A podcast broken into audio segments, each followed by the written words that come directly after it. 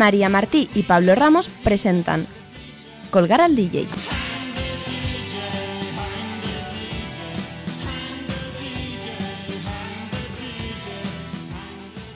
Hola a todos, bienvenidos una vez más a un nuevo programa de Colgar al DJ. Esta vez es el número 50. No habíamos pensado en ningún especial, pero la verdad es que ha salido redondo. Tenemos un programón increíble, otra entrevista. Estamos súper contentos. Hola María, ¿cómo estás?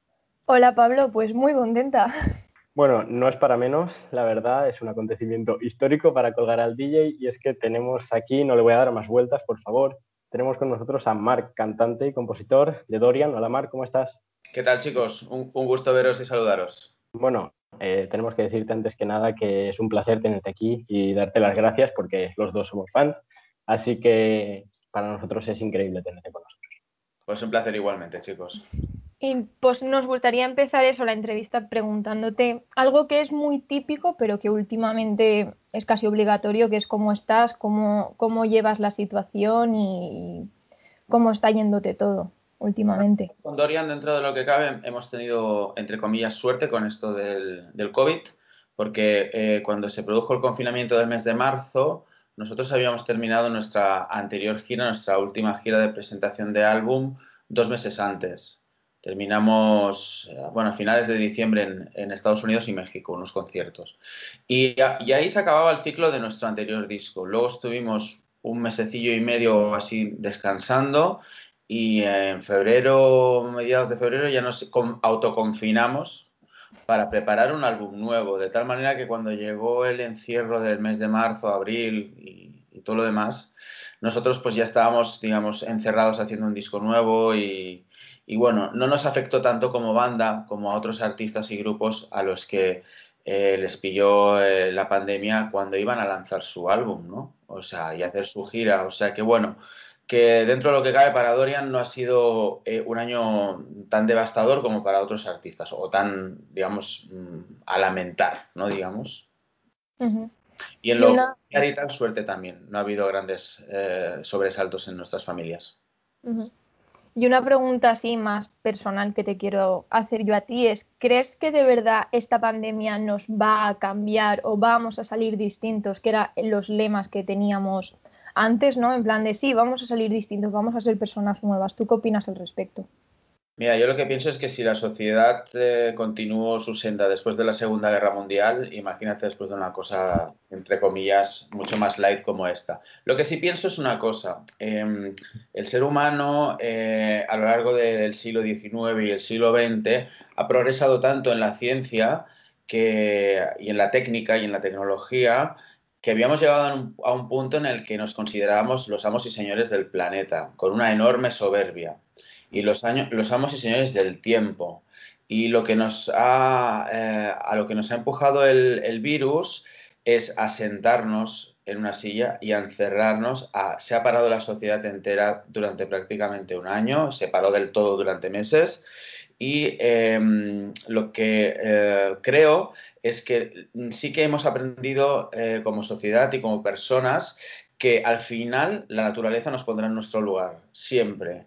Y que por mucha tecnología y por mucha ciencia que tengamos, si no vamos con cuidado con ella, eh, nos devolverá los golpes que le demos con la mano abierta. Eh, el COVID ha congelado las agendas del mundo entero.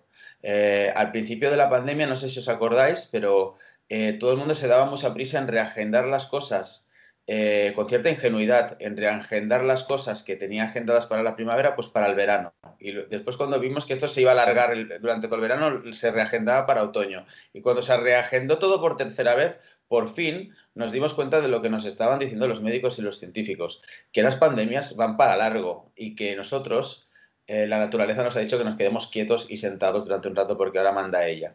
Entonces, no creo que la pandemia nos vaya a cambiar como sociedad mucho, pero sí que nos ha enseñado que quien manda aquí es la naturaleza y que cuando la naturaleza decida que nosotros nos tenemos que callar y sentarnos, lo vamos a hacer. Así que si lo extrapolamos al asunto climático, yo iría tomando nota de las cosas que tenemos que hacer muy urgentemente para que no nos vuelvan a pasar otras desgracias a nivel ya climático en los próximos años y volvamos a tener que pararlo todo, por ejemplo.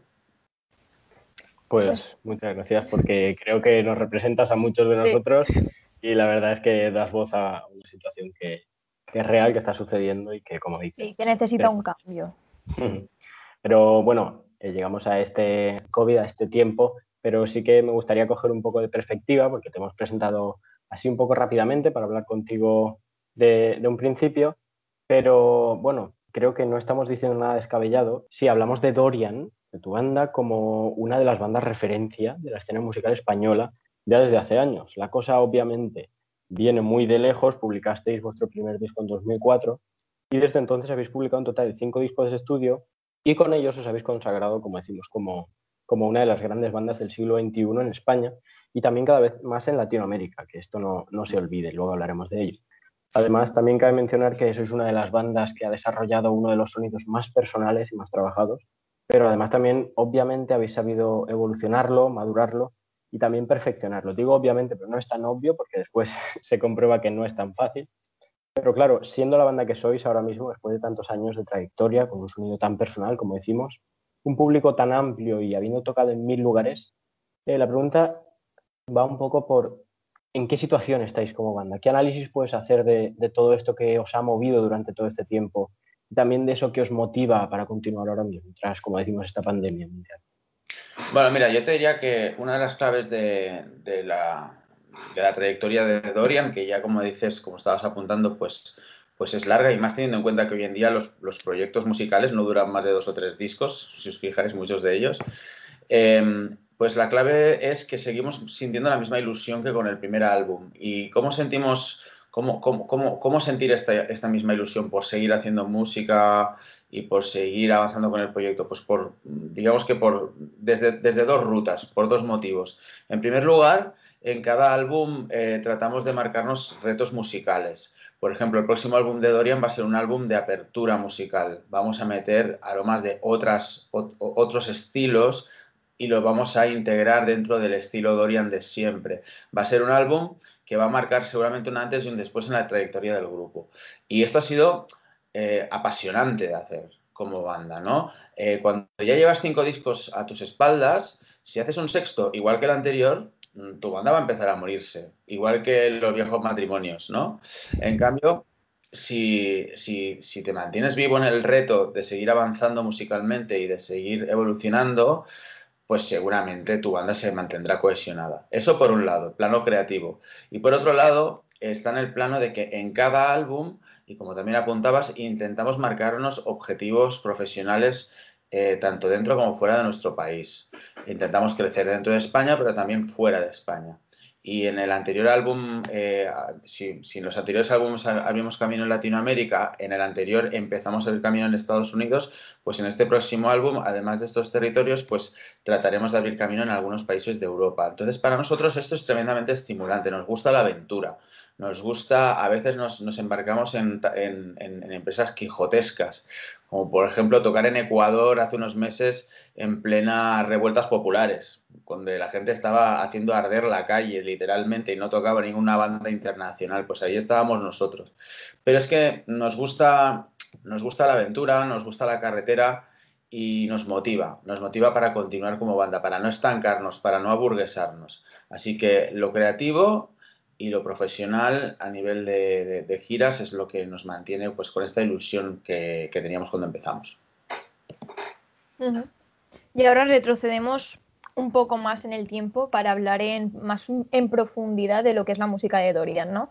Ya hemos comentado y supongo que sabrá la mayoría de la gente que nos escuche lo extensa que es vuestra carrera musical. Como banda, eh, pues eso, tenéis cinco discos. Nos encantaría hacer un repaso a todos ellos, pero obviamente no, tenemos tiempo, se nos iría todo.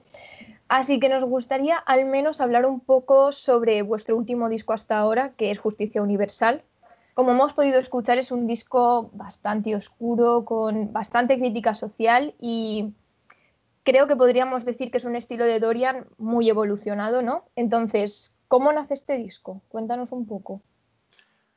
Bueno, este álbum eh, ha sido el, primer disco que hemos autoproducido eh, y, mm, encierra en, cuanto a sonido todo lo que nos han enseñado otros productores a lo largo de nuestra carrera como, músicos, tanto productores de España como de, Inglaterra.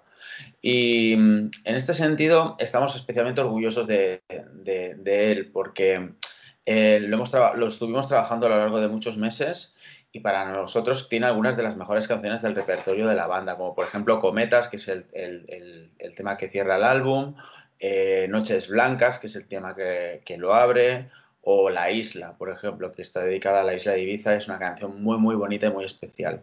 Entonces, pues bueno, es, un disco que, que, tiene ese componente electrónico de Dorian, mejor mezclado que nunca con otra de nuestras grandes pasiones, el pop new wave, la, nueva ola y el post-punk de los, de los 80.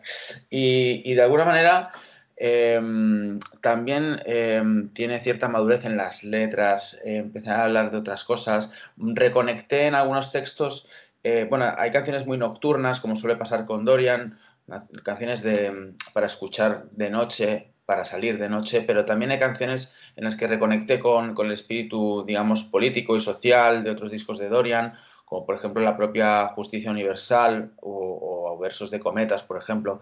Y entonces, pues bueno, ahí también pues, pues me reencontré con, otros, otros discursos como letrista y, me gustó mucho. Y luego, por otro lado, es un álbum muy especial porque tiene varias colaboraciones que para nosotros pues fueron muy especiales, como por ejemplo la de León Larregui, el cantante de la banda mexicana Zoé, y eh, Javier Amena, la, chilena, eh, una de nuestras artistas chilenas favoritas de los últimos tiempos, y Nita, la gran cantante de Fue el Fandango, ¿no? La banda cordobesa Fue el Fandango. Entonces, pues bueno, todos ellos aportaron muchísimo al álbum en sus respectivas colaboraciones y, eso hizo que también que el álbum pues adoptara pues eh, un tono pues bueno, mm, cuando gente con talento mm, participa en tus canciones y, a nivel vocal más todavía, pues inyectan al álbum otra energía y, otras dinámicas, ¿no? Y eso hizo que también Justicia Universal sea uno de los álbumes más completos y más redondos de la carrera de Dorian, a, mi entender, y también al del público y la crítica por lo que se vio.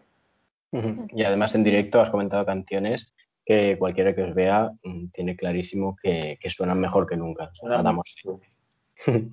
y además, mira, me viene al pelo, Marc, porque has estado mencionando las colaboraciones que has hecho en este disco, que habéis hecho, la gente con, la que habéis contado, pero también hay muchas colaboraciones, entre comillas, que están latentes, que no se ven a simple vista, pero que realmente también influyen en el disco. Y es, como decimos, valga la redundancia, las influencias. En este Justicia Universal hacéis referencia, por ejemplo, a Violeta Parra, a Café Tacuba también, y por supuesto, y como no, el pedazo de final ese de señales, con el mítico Hay una luz que nunca se apaga de los Smiths. Y bueno, yo personalmente como seguidor de los Smiths me encantaría saber ya no el porqué de esta referencia, que también, sino el porqué de los Smiths y también el porqué de Violeta Parra, de Café Tacuba y el papel que juegan en, Dorian tus influencias musicales.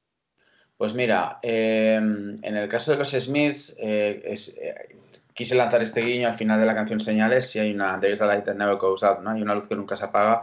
Creo que, que el mensaje que tiene esa canción de los Smiths es muy hermoso eh, y tiene mucho que ver con el propio mensaje de, de Señales, ¿no? Eh, la canción de los Smiths y esta canción de Dorian, Señales, hablan un poquito de lo mismo las dos. Hablan de, de liberarte eh, del, yugo que a veces la sociedad ejerce sobre nosotros. ¿no? Eh, la sociedad siempre va a intentar uniformizarte como individuo, que mires la misma cadena de televisión que todo el mundo, que leas los periódicos sin leer entre líneas, que mm, estudies una carrera porque te han dicho que es la más segura de cara a, a, conseguir trabajo en el futuro, no la que tú querías estudiar. ¿no? La sociedad va a intentar hacer esto siempre. Y tú lo que tienes que hacer como individuo es autoafirmarte y decir, no, a ver, ¿quién soy yo? ¿Qué es lo que quiero hacer en la vida? ¿Por dónde quiero caminar? Y de esto habla señales y también la canción de Isla Light Never Goes Out de los Smiths. Así que me parece divertido y bonito pues mm, hacer ese guiño en español a esta hermosa letra en inglés que, escribió Morrissey para su canción, ¿no? Eh, por otro lado, en los últimos años, como apuntábamos antes, pues em, Latinoamérica ha sido importante para la carrera de Dorian, y no solo a nivel profesional, sino a nivel emocional también.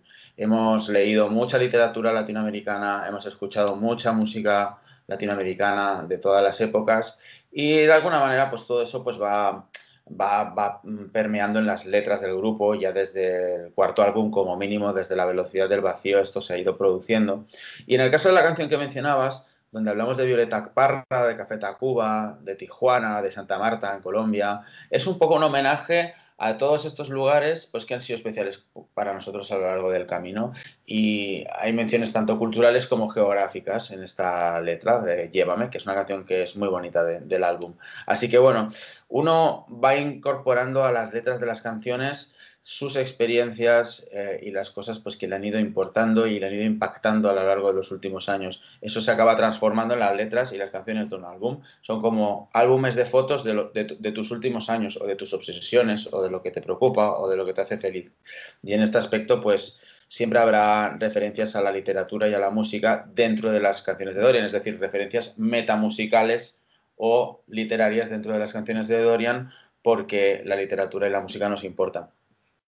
Te iba a preguntar yo sobre las referencias literarias, porque obviamente hay varias en, tus letras y en vuestras canciones, pero bueno, ya más o menos lo has dicho porque te iba a preguntar que cómo influye también ¿no? estas referencias literarias en, vuestra música. Es que me influyen, me influyen prácticamente todas las formas de arte, ¿no? Eh, incluso cuando voy al teatro, si el montaje es interesante, digo el montaje, físico, me quedo con la copla, ¿no? Y pienso, ostras, ¿cómo podríamos incorporar esto a un set de Dorian? ¿no? O sea, siempre estoy dándole vueltas a, las cosas. Eh, de todas las artes, la que más, el arte que no extra musical que, o, no musical que más me ha influido es la literatura, sin lugar a dudas. Eh, la literatura, cuando te apasionas por ella, pues es un camino hacia la libertad, es un camino hacia la pasión, hacia la pasión por vivir, hacia la pasión por, por amar, hacia la pasión por viajar y, indudablemente pues, pues, pues forma parte de mi, de mi, ecosistema mental. Y dentro de la literatura, posiblemente pues la poesía ha sido muy importante para mí.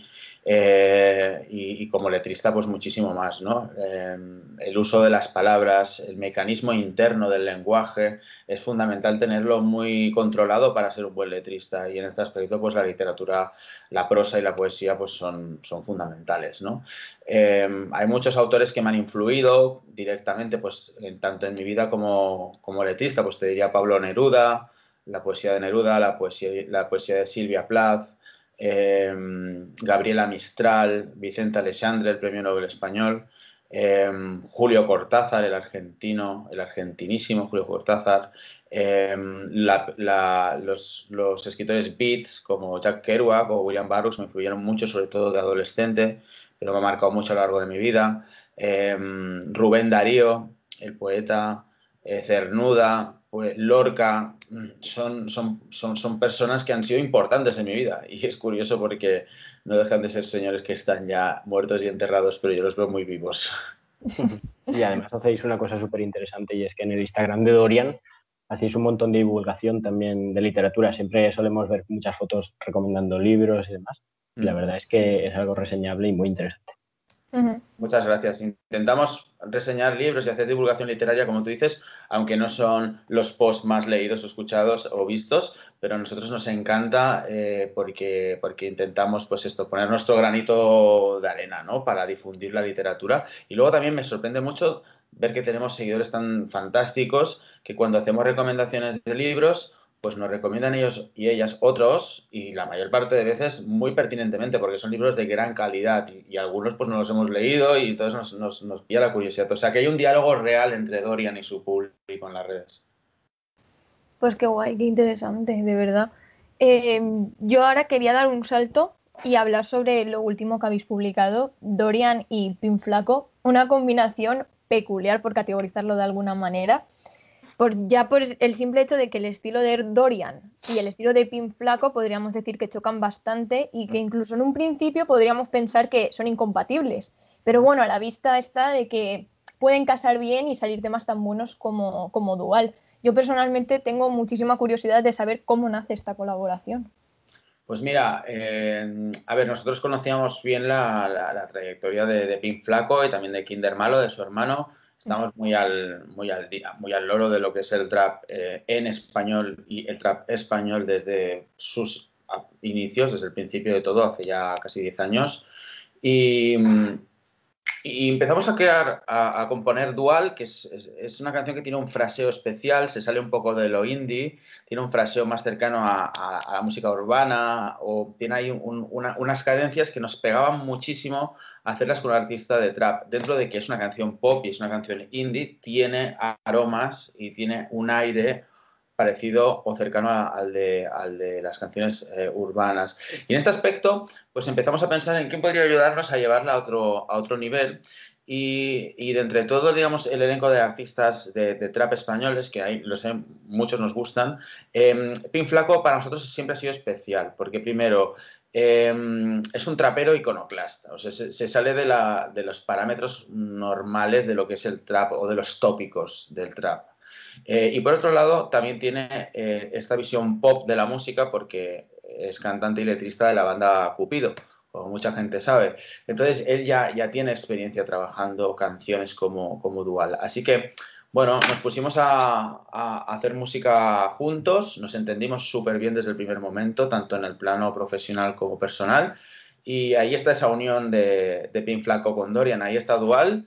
Y creo que es una canción que está gustando mucho y que además guarda un mensaje bonito. Es una canción que habla sobre la bisexualidad, eh, que es algo que no ha tenido tanta visibilidad en, los últimos años como otras tendencias sexuales, pero al mismo tiempo también es una canción que habla sobre la libertad en general, eh, tanto sexual como, como, la libertad en la vida de hacer lo que te dé la gana con tu cuerpo, con tu alma, con tu mente y que, y, pues que no permitas que nadie te diga o que se ría de ti o que se meta contigo, ¿no? La, eh, la, la canción está protagonizada por una persona real de carne y hueso, que es amiga mía, y a ella se la dedico con todo el cariño. A mí personalmente me gusta mucho la canción, por cierto, de verdad. Enhorabuena. Y bueno, ya lo has comentado un poco, pero sabemos que habéis estado eso, haciendo música nueva, componiendo durante la cuarentena. Como has dicho ya, que era algo que te queríamos preguntar, ¿estáis preparando un nuevo disco? Entonces, ¿qué nos puedes contar al respecto? ¿En qué estado se encuentra este disco que vais a sacar? Pues mira, el nuevo disco de Dorian lo tenemos ya muy, muy, muy finiquitado. Nos quedan semanas de trabajo para terminarlo, pero han sido más de un año de trabajo duro dedicado a él. Eh, la verdad es que uno no se da cuenta de lo que cuesta hacer un, álbum o un buen álbum hasta que se vuelve a poner eh, a, ellos. es como que siempre se me olvida. Cuando empiezo a hacer las giras y tal, digo, hostia, pues mira, eh, ahí lo tenemos. Pero se me olvida lo difícil que fue hacerlo o sea, la de horas que te tiras, la de dudas que tienes, la de canciones que no acaban en el álbum, pero que les has dedicado el mismo esfuerzo que a las que sí acaban en el álbum. Y de eso no me acuerdo hasta que volvemos a estar en el ajo y siempre hay un momento de abismo en el que en medio del proceso, pues al cabo de unos meses de empezar, digo, hostia, no vamos a ser capaces, yo ya no, puedo hacer esto, se me ha secado el talento, no sé qué. Y entonces de repente todo el mundo dice, deja de decir tonterías y tiramos para adelante y al final resulta pues que sale que salen álbumes cada vez mejores. Em, es un álbum, como os decía antes, que va a ser, eh, va a tener ciertas canciones de, ruptura con respecto a cosas que hayamos hecho antes. Eh, eso no significa que no vaya a haber, pues, canciones que son 100% Dorian, con sonido Dorian de toda la vida, pero sí que es un álbum que dispara flechas hacia otros territorios eh, musicales. Y como la música es mejor siempre escucharla que explicarla, prefiero esperar a que salga publicado para que podamos hablar de, ello pues con mayor conocimiento de causa. Pero sí que os puedo adelantar que el próximo álbum de Dorian pues va a ser un álbum eh, donde encontrará al público pues el aroma de, otros tipos de música, de otros sonidos, de otras latitudes y longitudes del planeta Tierra, em, haciendo crossover con nuestro sonido de toda la vida. ¿Tenéis alguna fecha de referencia nos gustaría lanzarlo a finales de este año. Dependerá un poquito de toda la evolución de la pandemia, que parece que vamos a mejor, y dependerá también de los calendarios internacionales de, otros países. Perfecto. Bueno, pues creo que es evidente que nos dejas con las ganas totalmente. Tenemos muchísimas ganas de escuchar ese material de Dorian. Pero bueno, para los que quieran ir haciendo boca, como se suele decir, eh, también cabe mencionar que, tenéis nuevas fechas, nuevos planes. Se hizo, para empezar, se hizo público hace unas cuantas semanas que a finales de septiembre, primeros de octubre, estáis de mini gira en Estados Unidos tocando con Zoe en ocho conciertos. Ahora enseguida pasamos a España, pero antes eh, quería preguntarte por esta notición, ¿qué expectativas tenéis? Bueno, ya hemos estado en Estados Unidos varias veces. En el último álbum, pues lo visitamos el país cuatro veces y vamos haciendo un camino muy interesante por ahí. El público para el público en Estados Unidos para la música alternativa en español está creciendo. Ya no todo pasa por Miami, ya no todo es em, reggaetón o música comercial o música mainstream. Eh, eh, se pueden hacer las cosas de otra manera y el vasto territorio norteamericano pues, pues nos, está, nos está tratando bien. Es un país que eh, hay que girarlo mucho y es un país muy grande, pero, pero lo estamos disfrutando muchísimo y volveremos sí con nuestros hermanos de, de, Zoe en los próximos meses para allá. Pero antes haremos unas 12 fechas por España, más o menos por toda la geografía como sabéis, pues vamos a estar en Valencia en el mes de septiembre, si no me equivoco, ¿puede ser? Día 17. Os veremos ahí en el 17 de, ah, mira, pues el 17 de septiembre os veremos en, en Valencia justo antes de ir hacia Estados Unidos, eh, de hecho. Y nada, pues con mucha ilusión, o sea, teniendo en cuenta eh, que el año 2021 para la industria musical va a ser todavía un año de, de un año puente, un año no normal, poder tener un montón de fechas por España y Estados Unidos, pues, pues es, una, es una alegría para nosotros. Nos da mucha energía de cara al lanzamiento de nuestro próximo álbum y a la siguiente gira, que ya sí que va a ser, pues como Dios manda, en el 22. Muy bien. Como decimos, Marc, para refrescar la memoria, no sé si me dejaré alguna fecha, además va a haber un lapso de tiempo desde que estamos grabando la entrevista, obviamente, hasta que se emita, así que seguramente salgan más fechas pero de momento sí que cabe mencionar que tenéis el 18 de junio en Murcia, en el ciclo de las noches del malecón, mm. y después pues acaba de anunciar el concierto en Madrid, en las noches del Botánico, el 27 de junio, también estaréis el 10 de julio en el Festival Cruilla, mítico festival de Barcelona, el 29 de julio también estaréis en Mallorca, en el Festival Cultura es Vida, el 12 de agosto Plaza de Toros Estepona, Estepona, y el 17 de septiembre, como decís, de momento es la fecha más a largo plazo en España, en la Marina Sur de Valencia en el ciclo de conciertos Valencia Live. ¿Tenéis ganas? ¿Cómo afrontáis estos conciertos? Pues con muchas ganas, como siempre, en Valencia, toda la comunidad valenciana siempre ha abrazado a Dorian con los brazos abiertos, eh, valga la redundancia, y nos sentimos como en casa. Para nosotros es eh, pues muy, muy importante tocar siempre en la comunidad valenciana. Tanto en Valencia Capital como en Castellón, como en Alicante u otros pueblos de, de, la comunidad, porque se entiende y se ha entendido siempre tradicionalmente muy bien lo que tratamos de hacer como banda, desde el principio de todo de nuestra, de nuestra trayectoria. Así que, bueno, siempre reencontrarnos con el público valenciano es un gustazo y, bueno, pues eso, ahí os vemos en septiembre. Y bueno, si para quienes nos escuchen, que a lo mejor estén de vacaciones eh, por ahí, que sepan que vamos a publicar más fechas para, el resto de, España en los próximos días. Muy bien, pues las esperamos y que sepáis que en Valencia, como decís, pero lo corroboramos que se os quiere y se os aprecia y, de verdad la música de Dorian está muy arraigada. Muchísimas gracias, chicos. Eh, no sabemos, Marc, si, tienes un par de minutos. Teníamos una batería de preguntas, la introduce, la introduce María, son, es muy rápido. Venga. ¿Le tiro? Vale. A ver, como ha dicho, eso es una batería de preguntas muy rápidas de, respuesta, pues eso, más dinámico y, por hacer así algo más divertido, más rápido. Entonces, empiezo yo. Eh, ¿Tu lugar favorito para componer? Em, el baño de mi casa. ¿Un personaje histórico con el que te sentarías a tomar un café? Oscar Wilde. ¿Cantar o tocar la guitarra? Cantar. Una película que te haya marcado especialmente. La película Al final de la escapada del director francés Jean-Luc Godard de la Nouvelle Vague. Una película que habla sobre la rebeldía y sobre trazar tu propio camino. Un disco que creas que todo el mundo tiene que oír al menos una vez en la vida. Mm, el London Calling de The Clash. Nos tiramos a la piscina.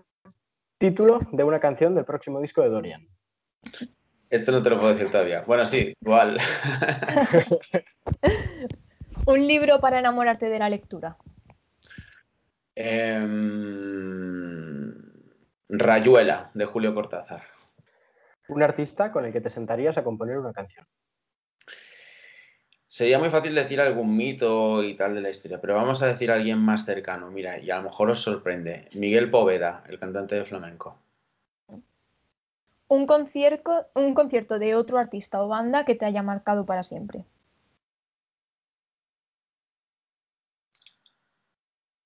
La primera vez que, vi a la banda Sonic Youth en directo, un grupo de una enorme ética en, la industria musical y un gran talento musical. Y ya la última, antes de pedirte tres recomendaciones enseguida rápido para terminar, ¿tu canción favorita de los Smiths? Pues em, te diría que posiblemente de la, la, que hablábamos, There is a light that never goes out, el, porque es una canción que desde mi punto de vista, tanto en lo musical como en la letra como en la interpretación, es absolutamente perfecta. O sea, no, no le quitaría ni una coma. Pero qué duda cabe de que los Smiths tienen un montón de canciones buenas. O sea, me gustan todos los discos. Y eso, como ha dicho, de normal solemos pedirle a todos los que venís a hacer una entrevista con nosotros tres recomendaciones de tres artistas que queráis dar. Porque no tengan mucha repercusión, porque os gusten mucho, por lo que queráis. Vale, ¿de artistas musicales? Vale, pues recomendaría a la gente que si se quiere adentrar en los aromas de la música africana, eh, escuche a la cantante Fatumata Diawara, que viene muy a menudo últimamente por nuestro país. Así que no os la perdáis porque os vais a enamorar. Fatumata Diawara. Em, otro artista que creo que em, merece mucho la pena sería en el panorama nacional eh, la banda gallega Novedades Carmiña que me gusta mucho. Me gustan mucho sus letras, me gusta su ironía gallega, su mala leche gallega, para explicar eh, lo que es nuestra sociedad y los absurdos a veces em, de, nuestra, de nuestra sociedad. ¿Y mm, qué más puedo recomendar? Eh, ah, sí, os recomiendo mucho el último álbum de la cantante francesa Yel, Yele, que muchos conocen en la comunidad valenciana porque ha venido a festivales como el Low Fest, por ejemplo, eh, bueno, se ha dejado caer bastante por España.